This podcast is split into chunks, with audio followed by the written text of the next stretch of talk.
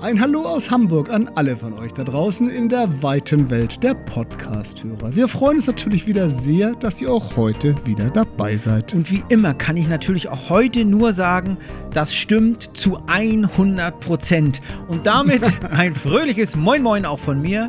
Wir begrüßen euch freudestrahlend und sommerlich wieder einmal bei Dental Talk, den Wartezimmergespräch mit Olaf. Und Björn. Und auch heute begrüßen euch wieder zwei ebenso gut gelaunte, wie vor allem auch hochmotivierte Gastgeber an den Mikros. Hochmotiviert ist gut, das stimmt auch. Der eine davon bin ich. Mein Name ist Olaf Tichtmeier. Ihr wisst es, Inhaber und Geschäftsführer von Pfadfinder Kommunikation, einer auf den Dentalbereich spezialisierten PR- und Marketingagentur aus dem wunderschönen Hamburg an der Elbe.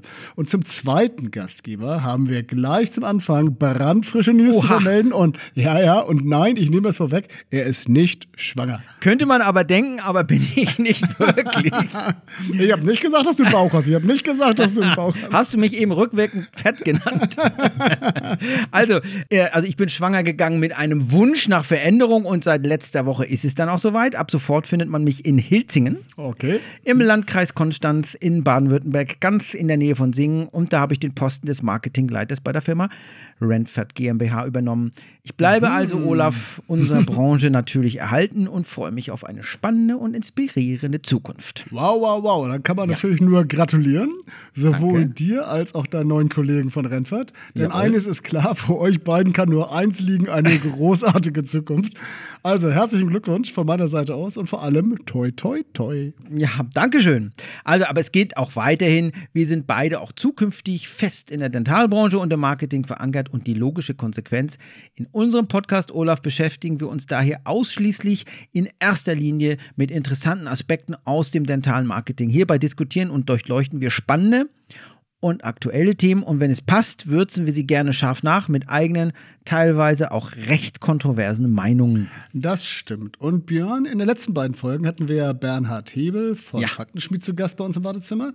Und mit ihm haben wir uns recht intensiv über Fragen wie Mediaspendings im Dentalbereich mhm. und den eingesetzten Botschaften und Keywishes unterhalten. Ein wirklich sehr spannendes Thema, wie ich finde. Und getreu unserem Motto, Interview wechselt sich ab mit Aktuellem aus unserer Branche, müssten wir heute mal wieder betrachten, was sich eigentlich neu bei uns tut. Was hast du entdeckt, Björn? Nein, das war jetzt nicht so schwer zu entdecken, aber also, es geht mal wieder um die IDS, die wir jetzt auf dem Schirm haben. Dann hier gibt es wichtige News, Olaf. Genau, langweilig wird es dann nicht, ne? nee, äh, das ist aber auch der pandemischen Situation geschuldet. Das stimmt. Also, ja. die Veranstalter der weltgrößten Dentalmesse haben vorletzte Woche die Pressevertreter zu einem europäischen Pressegespräch eingeladen bei dem es wichtige Ausblicke zu dem bereits im Frühjahr verschobenen Event gab, welche nun vom 22. bis 25.09. dieses Jahres als Hybrid-Event in Köln geplant ist. Das ist schön, aber jetzt spanne uns mal nicht länger auf die Folter. Wie sieht das damit aus? Findet die IDS statt? Ja oder nein? Ja, also fast. Wahrscheinlich. aber im Ernst. Ähm, wir hoffen es, aber keiner weiß so genau, was sich in den kommenden Monaten tut. Aber so wie es aktuell aussieht, die IDS wird stattfinden. Denn, und darauf hat natürlich auch Mark Stephen Pace, der Vorstandsvorsitzende des VDDI, beim Presseevent in Köln hingewiesen. Die aktuellen Entwicklungen der Pandemiebekämpfung sind gut, aber man ja. weiß es eben nicht. Ne? Puh, und das wären ja tatsächlich mal tolle News. Das würde bedeuten Menschen treffen. Also, wie sieht es denn mit den Anmeldezahlen aus? Gab es dazu in Köln auch News und Aussagen? Gab es und auch hier ist man zufrieden. Oliver Frese von der Kölnmesse hat während der Presseveranstaltung zudem noch darauf hingewiesen, dass die IDS an sich natürlich unverzichtbar ist. Klar, haben wir beide auch schon oft diskutiert. Ja. Also sie sind unverzichtbar, um Innovationen von der Industrie in die Branche hineinzutragen. Klar, das ist ja die Aufgabe, ja. Mhm. Genau. Aber die IDS wird diesmal, ich sag mal, zierlicher, kleiner. aber IDS, davon ein IDSchen. Ein ID, ja, aber davon gehen wir ja eh alle aus. Aber mit bisher über 850 Anmeldungen aus über 60 Nationen sind die Anmeldezahlen durchaus positiv zu bewerten. Auf jeden. Fall. Also ich würde mal sagen, für den heutigen Stand sind das ja zumindest schon mal Zahlen, mit denen man auch mal agieren kann. Das hört sich ja schon mal noch etwas an. Und natürlich wird parallel auch alles unternommen, dass die Leitmesse unserer Branche so sicher wie möglich ist für diejenigen, die dann später dort vor Ort sein werden.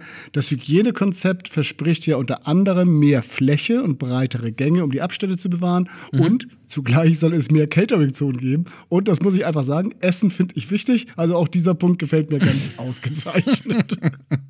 So, und äh, zu dem Essen kommt auch die iGuard-App, die den Besuchern den Traffic auf dem Gelände aufzeigt und dazu beitragen soll, die Besucherströme sicher zu lenken. Das stimmt. Und was, glaube ich, auch alle Beteiligten klar gemacht haben, und zwar zu Recht, die Corona-Krise hat die Digitalisierung ja nochmals deutlich beflügelt. Mhm, und das ist natürlich auch gut so, denn auch bei uns im schönen Land der Dichter und Denker gab es ja, das wird, glaube ich, keiner von uns bestreiten, durchaus nur etwas Nachholbedarf.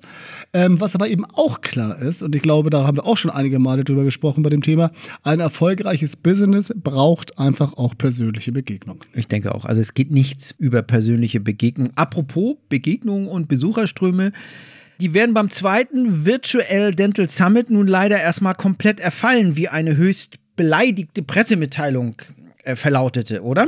Ja, gut, ja, das stimmt. Also die Veranstalter haben sich letzte Woche äh, gemeldet und mhm. bekannt gegeben, dass das für Juni vorgesehene Event, welches ja zwischenzeitlich schon mal verändert wurde, nämlich von einer digitalen Dentalmesse, die es beim ersten Mal war, äh, mit einem kombinierten Kongressprogramm, das sollte dann zu einer TV-Live-Show umgeplant werden, dass die halt nun vorerst ganz ausgesetzt wird. Und der Hintergrund ist ein bisschen schade, aber es ist wohl einfach so, unter den gegebenen Umständen war es wohl einfach zu schwierig, genügend Industriepartner für eine Beteiligung zu finden damit sich das Ganze finanziell einfach lohnt. Hm.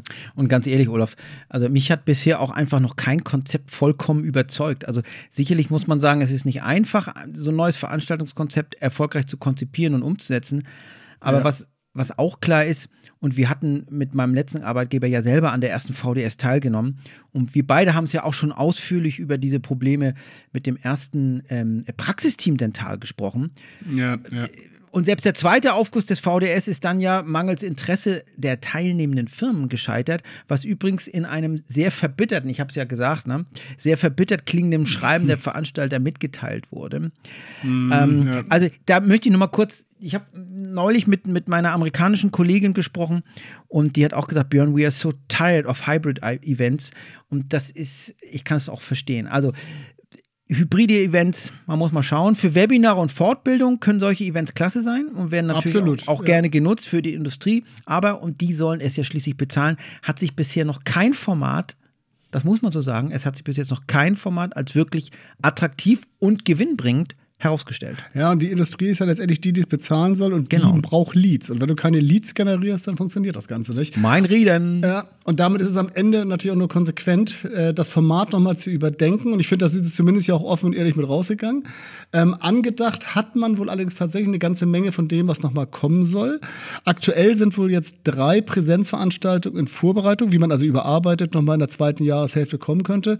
Etwas exklusiver angedacht, auch unter dem Motto, lerne von den Besten mit den Besten. Und thematisch soll sich dann wohl, soweit jedenfalls ist es verlautet, äh, alles um das Thema Praxiskommunikation mhm. drehen. Und jetzt kommt Stichwort Orthodontics. Im Herbst soll es dann ein weiteres spezielles Event geben, welches sich dann äh, speziell mhm. auch an den KFO-Bereich richtet und weiterhin mit dem ja. Quintessenz Verlag als Partner operiert.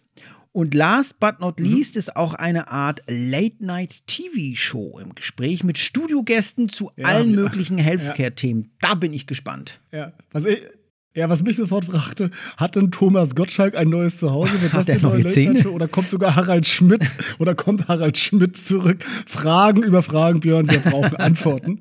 Und eine Antwort brauche ich übrigens auch auf die Frage, wo ich denn das erste Mal wieder ein paar Kollegen außerhalb einer Zoom-Konferenz treffe. Und die Antwort habe ich gefunden.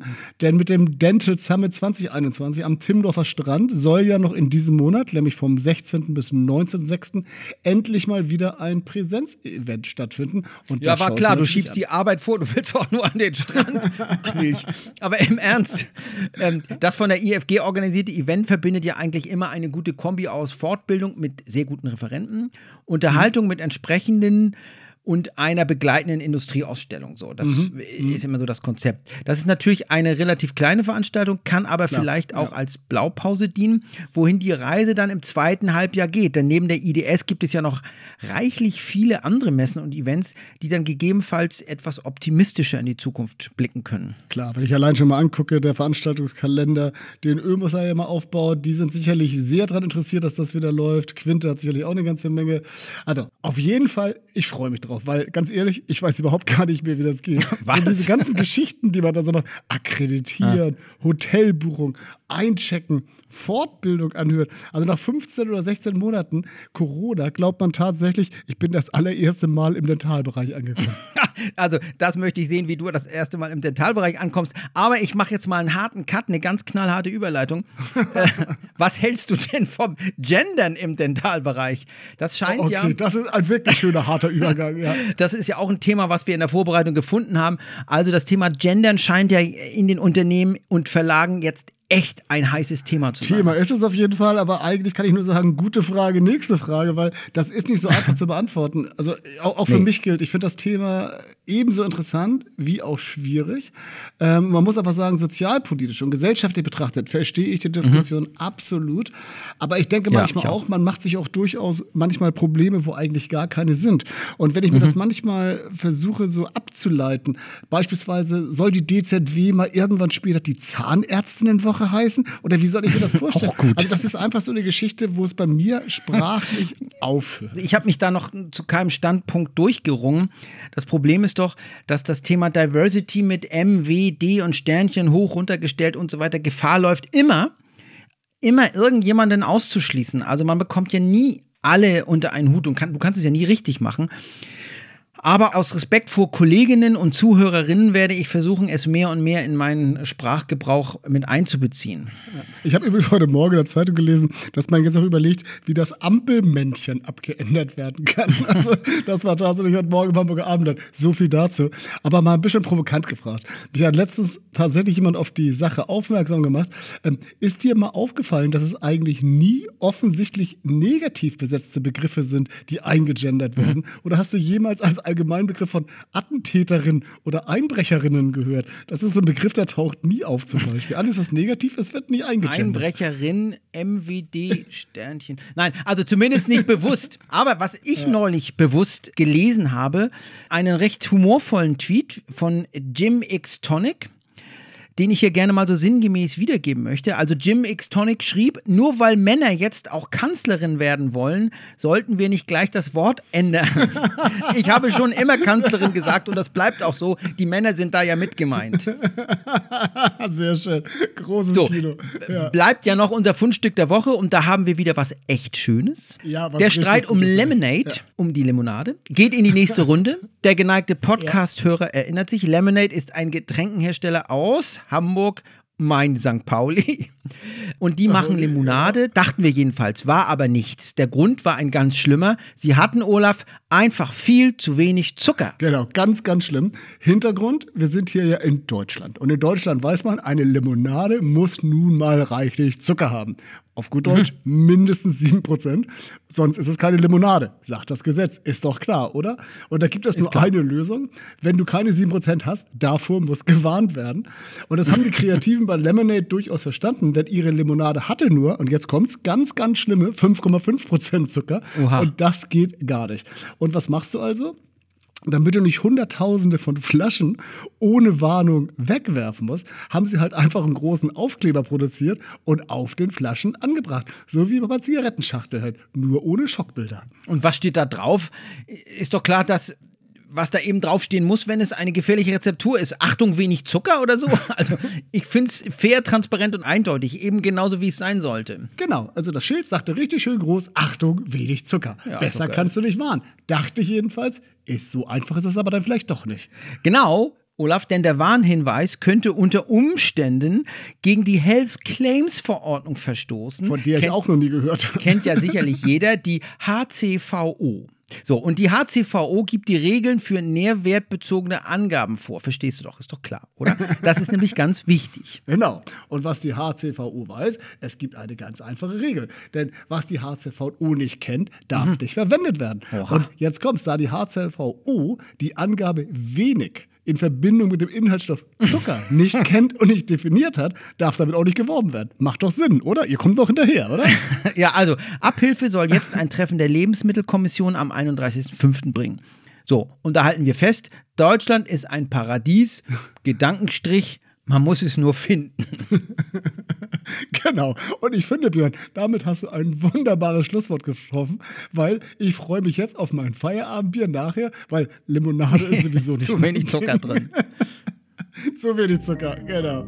Also, in diesem Sinne würde ich sagen, Björn, das war's mal, was wir diese Woche so äh, gefunden haben. Ja, so, ich fand es schön kurzweilig und knackig. Genau. Und was wollen wir den Leuten immer noch auf den Weg geben, wenn wir nach Hause gehen? Wir wollen denen sagen, besucht uns überall auf den Social Media Kanälen und macht mit uns dort, was ihr wollt. Genau. Aber Hauptsache, ihr liked uns. Ja. Und ihr dürft auch einen Kommentar da lassen. Und, und kommt einfach wieder, weil nächsten Montag sind wir ja wieder da. In diesem Sinne sage ich schönen Abend oder schönen Tag besser aus Hamburg.